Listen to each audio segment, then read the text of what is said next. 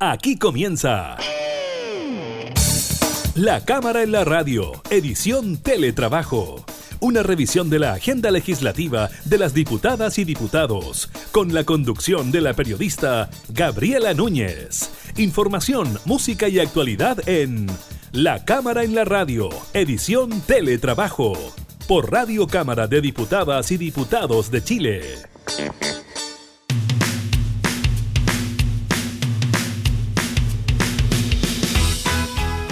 ¿Cómo están? Bienvenidos a una nueva edición de la Cámara en la Radio en esta modalidad de teletrabajo. Los continuamos acompañando en estas cuarentenas para más eh, de 55 comunas en nuestro eh, país. Estaremos revisando diversos temas, el aumento en el número eh, de contagios, también en el número de fallecidos por COVID-19.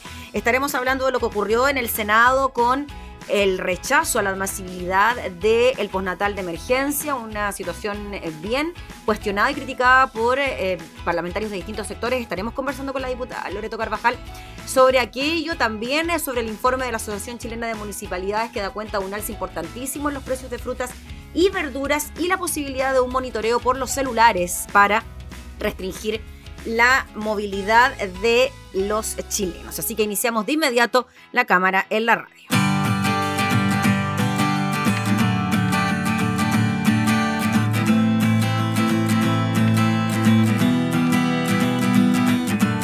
Vida, me arrebataste la vida.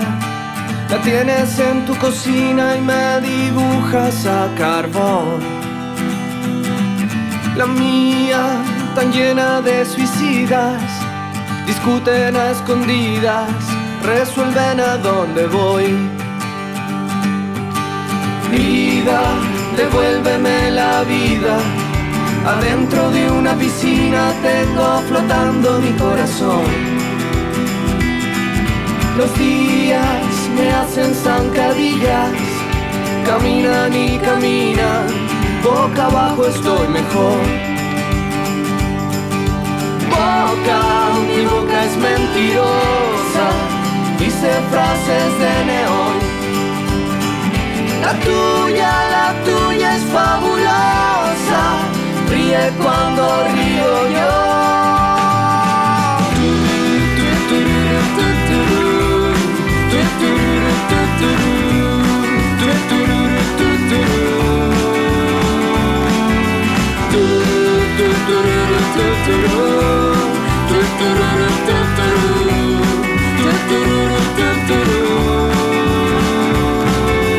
Vida, me arrebataste la vida la tienes en tu cocina y me dibujas a carbón. La mía, tan llena de suicidas, discuten escondidas, resuelven a dónde voy. Boca, mi boca es mentirosa, dice frases de neón. La tuya, la tuya es fabulosa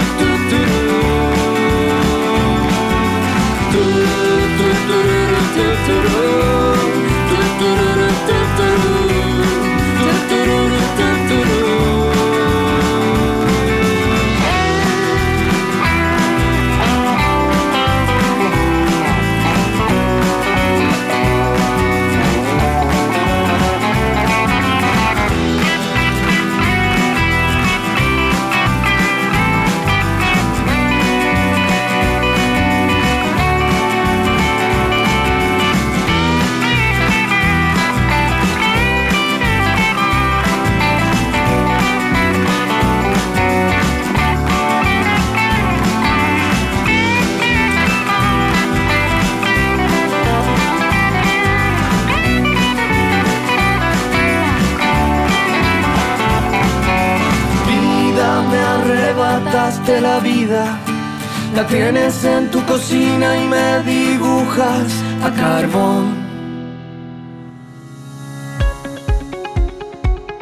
Esta mañana el ministro de Salud, Enrique París, en conjunto con la subsecretaria mm, de Salud Pública, Paula Daza, y el subsecretario de Redes, Arturo Zúñiga, dieron a conocer el balance diario con respecto al avance del coronavirus en el país. En este balance también estuvo presente la ministra de Transportes y Telecomunicaciones, Gloria Hutt, y el decano de la Facultad de Ingeniería de la Universidad del Desarrollo, Fernando Rojas.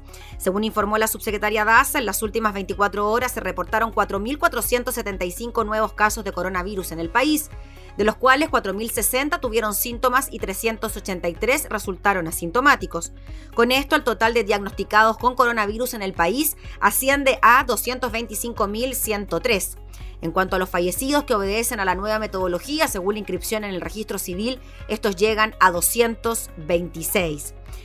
En el país hasta la fecha se han registrado 3.841 decesos producto de la infección de COVID-19 desde la llegada de la pandemia. Los activos se indica llegan a 34.821. Esta cifra registra una ligera baja si se considera que el día de ayer se registraron 35.082 pacientes activos. En cuanto a los pacientes, se informó que hay 1.845 hospitalizados en unidades de cuidados intensivos, de los cuales 1.572 se encuentran con ventilación mecánica y 399 son pacientes críticos. A la fecha, según indica el reporte diario, hay 353 ventiladores disponibles en el país.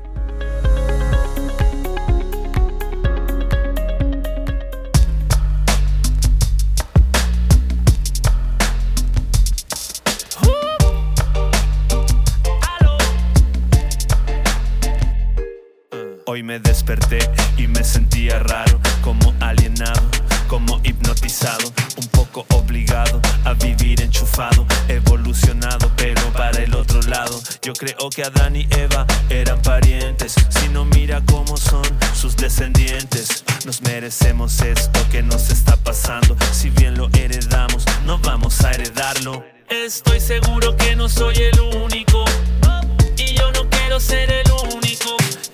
Seguro que no soy el único.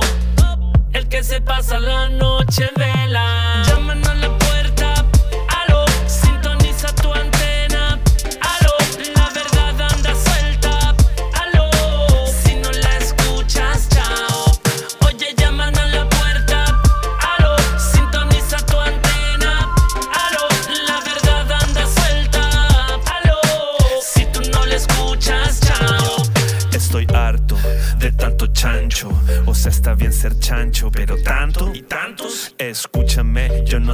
Santo, pero no es lo mismo no ser un santo que ser un chancho. Suavecito, rosadito, como come tanto. Se quiere comer tu guiso, se quiere comer el rancho. Y por encima, lo que está por debajo: el mueble, las luces, la pantalla, la cortina y el marco. Saca la mano, chancho. Sácala, sácala, sácala. Para la casa, chancho. Para la casa te dije, chancho. Te tengo cachado, chanchito. Te tengo cachadito.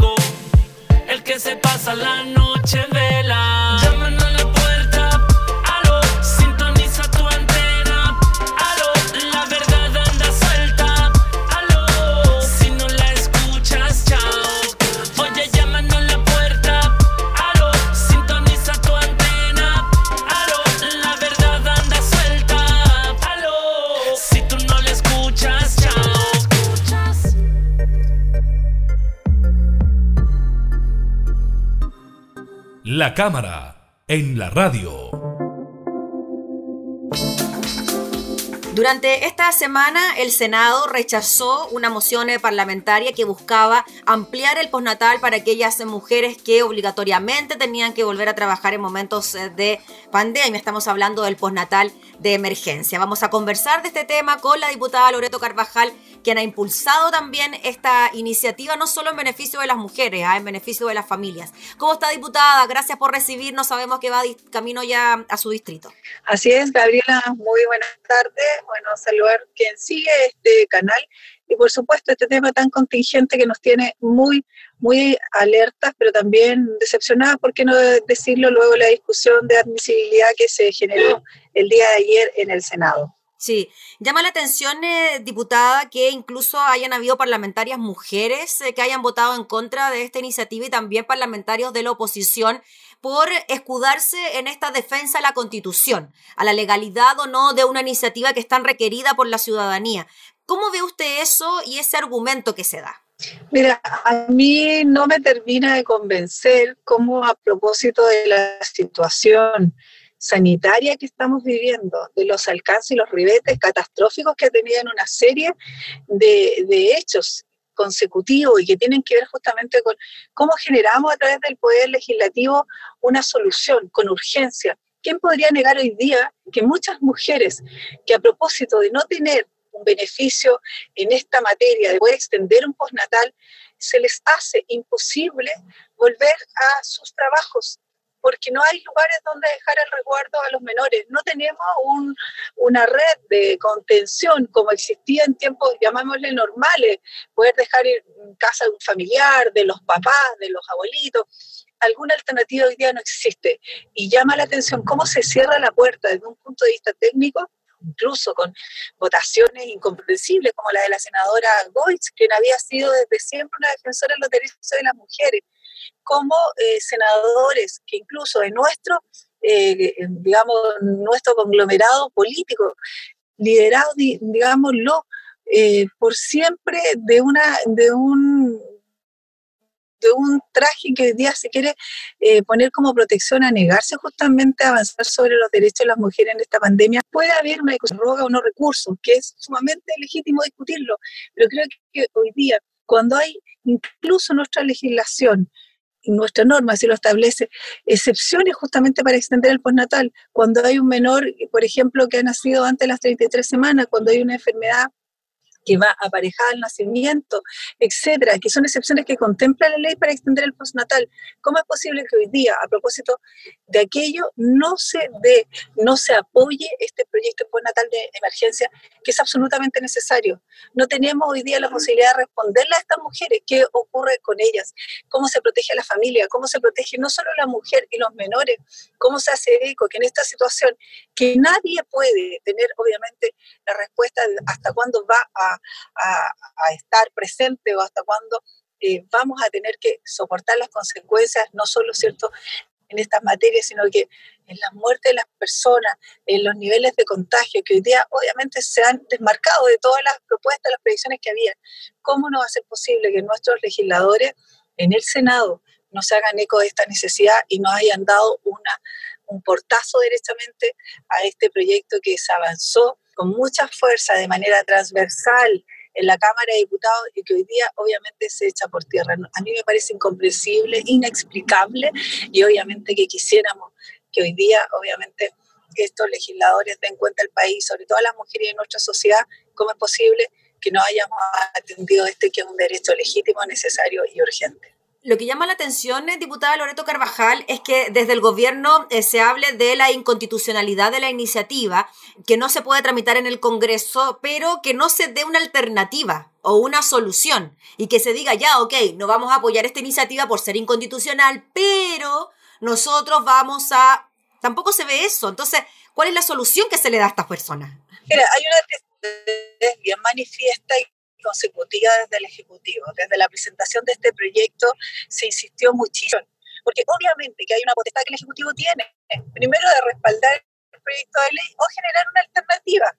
Hoy día ninguna de esas cuestiones ha sido posible, incluso, recordémoslo, que este proyecto tiene en su origen el apoyo transversal de diputados de, eh, del gobierno. Me refiero a Marcela Sabat, me refiero a Paulina eh, Núñez Urrutia, siempre digo Paulina, Paulina Urrutia, pero es Núñez Urrutia, en donde obviamente a propósito de esta discusión quisiera ser imposible, pero por lo menos una alternativa.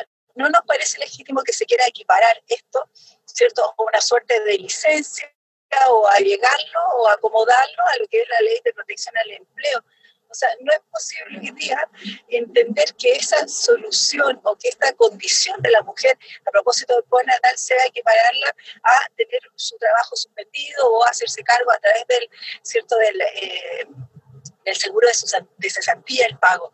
Yo esperaría que el gobierno, de verdad, tuviese la, humildad y la conciencia de hoy día miles de mujeres, más de 20.000 mujeres, están esperando una solución y no verlas obligadas a volver a sus trabajos en las condiciones que hoy día significa poner en riesgo la familia, poner en riesgo los menores y por supuesto ellas mismas al obligarlas a tener que volver a su trabajo en la medida que obviamente eh, se puede. Muchas van a tener que eh, verse en la condicionante de, verse despedidas, probablemente, decir, con la vulnerabilidad de las mujeres que hoy día tenemos, ingresamos en menor número al, al mercado laboral, que no tenemos muchas veces la opción de tener una alternativa dónde poder dejar a los menores, pero además de eso, digámoslo claramente, la desigualdad en materia laboral que existe. Hoy día no todas las mujeres obviamente están en esa condición y menos van a estar luego de esto, es decir, volver a darle un portazo a los derechos de las mujeres, a la garantía y por supuesto a la posibilidad de tener desarrollo tranquilo, vegetativo, al resguardo de sus menores. Diputada, ¿y qué se puede hacer de ahora en adelante? Usted decía que no había respuesta para darle a las mujeres, pero por el momento, ¿qué se puede hacer? Porque ya hemos visto cómo algunas mujeres están presentando licencias que no son verídicas para poder quedarse en las casas. Insistir, yo creo que el Ejecutivo, la ministra Saldívar, si bien ha señalado que están estudiando alguna alternativa, yo creo que hay que generarla y desde el legislativo lo que nos corresponde a nosotros, ¿cierto? Como diputadas, como diputados, es poder avanzar en eso. Y, obviamente que creemos necesario en, a propósito de que se han extendido, se han dispuesto recursos, viene un plan con alrededor de 13 proyectos de ley, de acuerdo a lo que se ha señalado como un acuerdo nacional para que esté incluida. Yo creo que nuestro voto, mi voto en lo personal, lo he manifestado al presidente del partido, lo he dicho públicamente, no va a estar disponible si es que no se incorpora este postnatal de emergencia o como bien dices tú, si no se da una respuesta efectiva. No podemos avanzar mirando la previsión del país luego del retorno, comillas, a la pandemia, eh, generando y destinando millonarios recursos sin hacer atendible hoy día una necesidad humana, social obviamente legítima y urgente como significa el natal de emergencia. Insistiremos, tocaremos todas las puertas necesarias, pero además de eso, condicionaremos, y yo en lo personal mi voto, a propósito de que esto se incluya, porque es un derecho social, humano y por supuesto que atañe a miles de mujeres que hoy día esperan de nuestro trabajo, nuestro quehacer, una respuesta. O sea, usted dice que va a condicionar su voto a los otros proyectos de ley que están incluidos dentro de este acuerdo nacional. Absolutamente. Recordemos que dentro de lo que hemos sabido de este acuerdo, ¿cierto? Hay un punto en que dice que eh, se generará una respuesta a través, ¿cierto?, de la ley de protección al empleo. Sí. Y creo que eso es absolutamente incorrecto. Es, eh, obviamente, confundir dos temáticas distintas y no hacerse cargo. Si estamos disponibles y si el gobierno está orientando 12 mil millones ¿cierto? De, de dólares para invertir en soluciones, en cómo luego de esta pandemia, que no sabemos cuándo va a terminar, se reactiva el país, no podemos pensarlo sin la inclusión de las necesidades y los derechos de las mujeres, de las familias y de los niños. Creo que nosotros tenemos un mandato ético para defender aquello y destinar lo que corresponde, aunque esto implique recursos, aunque se diga que no es competencia del Ejecutivo si se quiere mirar desde esa mirada económica, el derecho a la vida, el derecho a la seguridad social, a los derechos necesarios y que hoy día requieren, obviamente, nuestras mujeres y sus niños no tiene precio. Y si eso significa condicionar, obviamente, el avance en materia económica, yo estoy absolutamente disponible para condicionarlo. Este es un derecho legítimo urgente, el cual el gobierno no solo tiene el de atenderlo, sino que tiene un deber muy bien, diputada Loreto Carvajal, le agradecemos enormemente por hablar de este tema tan importante. Esperemos que en las próximas semanas podamos tener una respuesta al respecto. Esperamos también que en esta comisión mixta, donde se va a discutir la admisibilidad, podamos ser parte, que se incluyan también a mujeres en esta comisión. Recordemos que en este plan nacional o acuerdo nacional del que se habla no hubo una sola mujer integrando eh, ni tomando las decisiones en pro de estas medidas que tienen largo alcance y creo que eso también habla de la miopía que tiene este gobierno y de la miopía que a veces hay en nuestro propio Parlamento para entender que las necesidades deben ser respondidas, pero además debe haber una equidad en cuanto a la solución. Y si hoy día se dejan miles de mujeres fuera de esto, no estamos haciendo capaces ni de abordar la crisis de manera económica, menos sanitaria y menos en lo que se refiere a los derechos legítimos que las mujeres venimos reclamando, que tenemos todo el derecho como sociedad, no solo por ser mujeres, sino porque queremos tener de verdad propuestas para toda la ciudadanía, abordar esta temática y darle una solución como se espera darle a otras cuestiones que obviamente pueden esperar. Esto no puede esperar. Muy bien, diputada Loreto Carvajal, le agradecemos. Que esté muy bien. Muy bien, muchas gracias Gabriela. Chao, chao. Gracias. Era la diputada Loreto Corvejal conversando con nosotros sobre el rechazo en el Senado de la admisibilidad del postnatal de emergencia.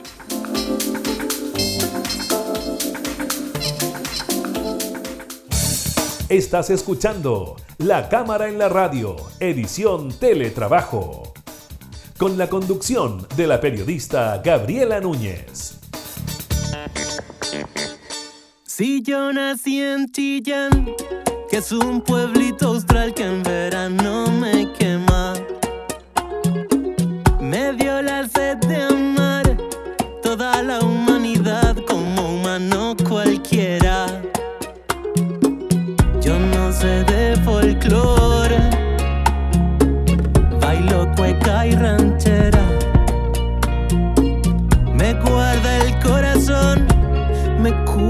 mis abuelas.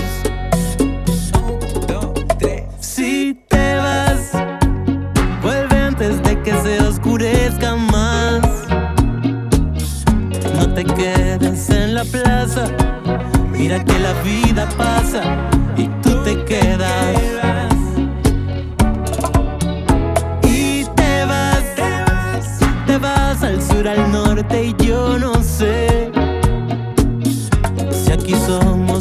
somos. Deja crecer ese aroma para la primavera. Si yo nací en Chillán, fue inicio y fue final de amores y de exilio. De Cuba al Uruguay, la escalera el lugar que regaló el auxilio. Yo no sé de folclore. Es una mezcla. Claro que así. La escuela me pegó, pero seguí la fiesta. Si te vas, si te vas, vuelve antes de que se oscurezca más. No te quedes en la plaza, mira que la vida pasa y tú te quedas.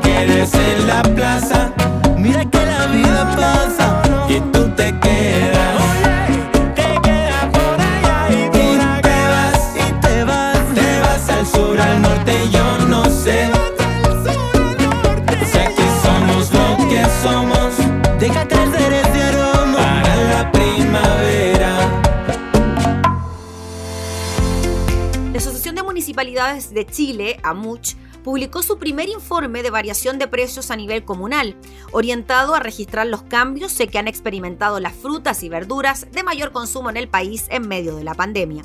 En el estudio, la MUCH reveló un incremento promedio de un 3,06% en todas las ferias libres de la muestra, registrándose el mayor aumento en el precio de la lechuga, con más de un 6%, la cebolla con más de un 5,8%, el tomate 5,29%, la palta 4,7%, la papa 3,54% y el zapallo un importante 13,23%.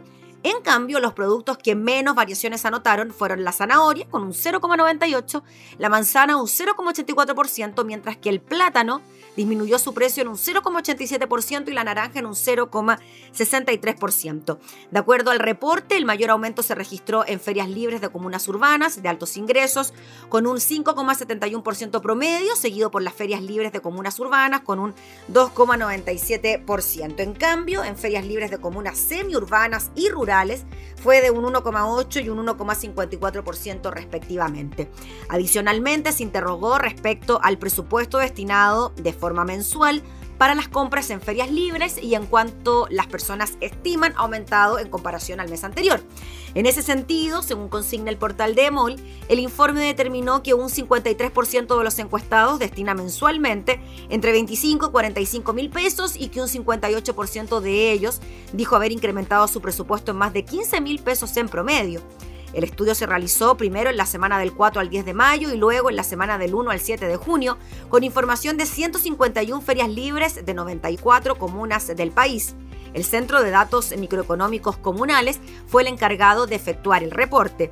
Al respecto, el director ejecutivo de la Asociación de Municipalidades, Andrés Chacón, comentó que el centro surge con el propósito de contribuir a la equidad entre comunas respecto al acceso de bienes y servicios por parte de sus vecinos y vecinas.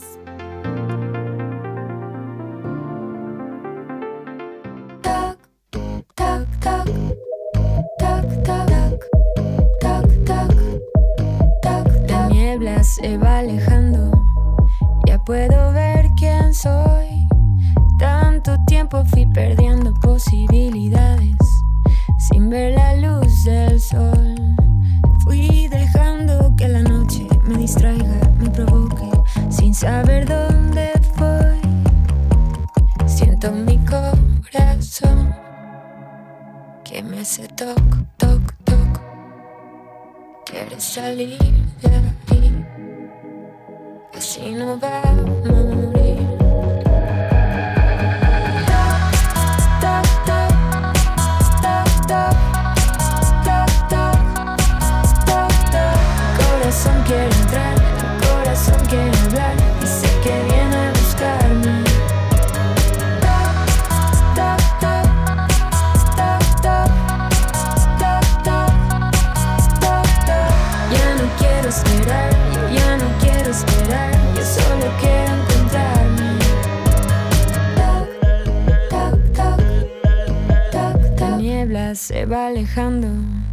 Ya puedo ver quién soy.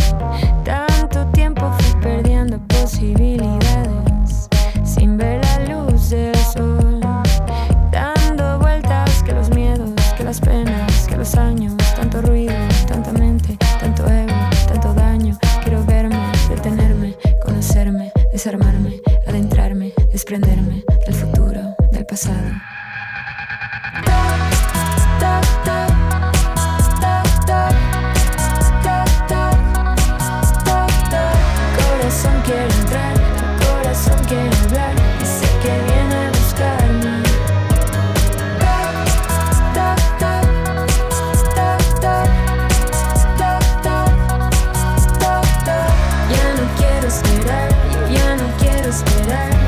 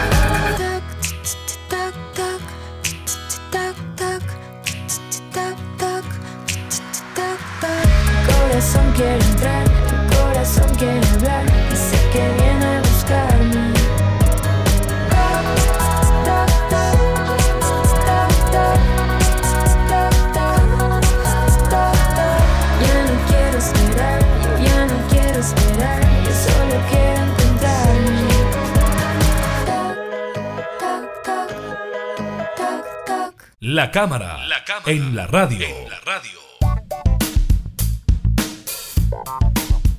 En el balance de hoy, en cuanto al número de personas eh, contagiadas, los ministros de Salud Enrique París y de Transportes Gloria Hood abordaron la idea de sumar a las compañías telefónicas para que apoyen en el monitoreo de la movilidad de los ciudadanos en medio del alto número de contagios que se registran en el país.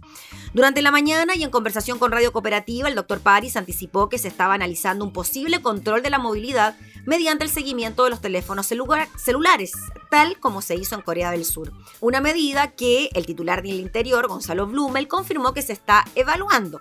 Consultada sobre este tema, la ministra Hood sostuvo que todos los esfuerzos que apunten a detectar los casos y contener los contagios son parte del análisis y destacó el uso de aplicaciones en países como Corea del Sur, iniciativa que calificó como muy eficaz para controlar a la población y así las medidas sanitarias. En esta línea dijo que existe una diversidad de métodos y en la mesa de datos y la autoridad sanitaria la que tiene que determinar cuáles van a usarse definitivamente. Luego el ministro París agregó que de ninguna manera vamos a incidir o preocuparnos de no respetar la privacidad. Vamos a respetar la privacidad de las personas. Este no es un seguimiento persona a persona, sino un seguimiento masivo del movimiento de los celulares que nos permite tratar de evaluar incluso el resultado de las medidas. En el balance también estuvo presente Fernando Rojas, decano de la Facultad de Ingeniería de la Universidad del Desarrollo. En esta línea enfatizó que el monitoreo a la movilidad de las personas funciona a través del seguimiento totalmente anónimo y agregó que el seguimiento de medidas es importante para evaluar cómo está funcionando cada región y comuna. Rojas explicó que para poder conocer las cifras de movilidad no se requiere de un seguimiento individualizado, requiere de un seguimiento de todas las comunas, todas las regiones con frecuencia y o que estamos viendo es que ninguna región está llegando a la reducción del 50%. En el caso de la región metropolitana se dijo que esta redujo a un 39% su movilidad si se compara la última semana con la segunda semana de marzo cuando se anunciaron las primeras medidas sanitarias. En tanto, las regiones del Biobío y Valparaíso, las segundas con mayor población, han reducido en un 27% su movilidad. Este es un dato entonces eh, que eh, realiza la Universidad del Desarrollo con apoyo de Telefónica, Cisco y el Ministerio de Ciencias, donde se habla entonces de la reducción de las movilidades, donde en ninguna se habría llegado a a un 40%.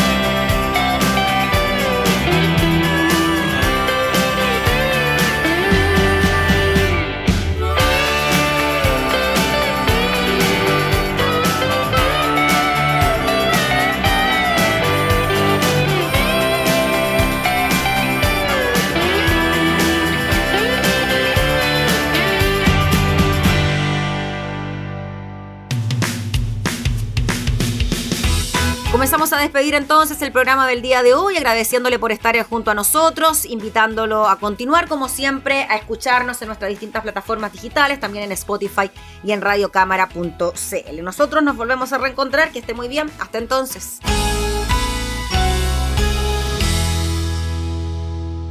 Hemos presentado La Cámara en la Radio, edición Teletrabajo una revisión de la agenda legislativa de las diputadas y diputados, con la conducción de la periodista Gabriela Núñez. Información, música y actualidad en La Cámara en la Radio, edición Teletrabajo, en Radio Cámara de Diputadas y Diputados de Chile. Hoy más que nunca, acercando las leyes.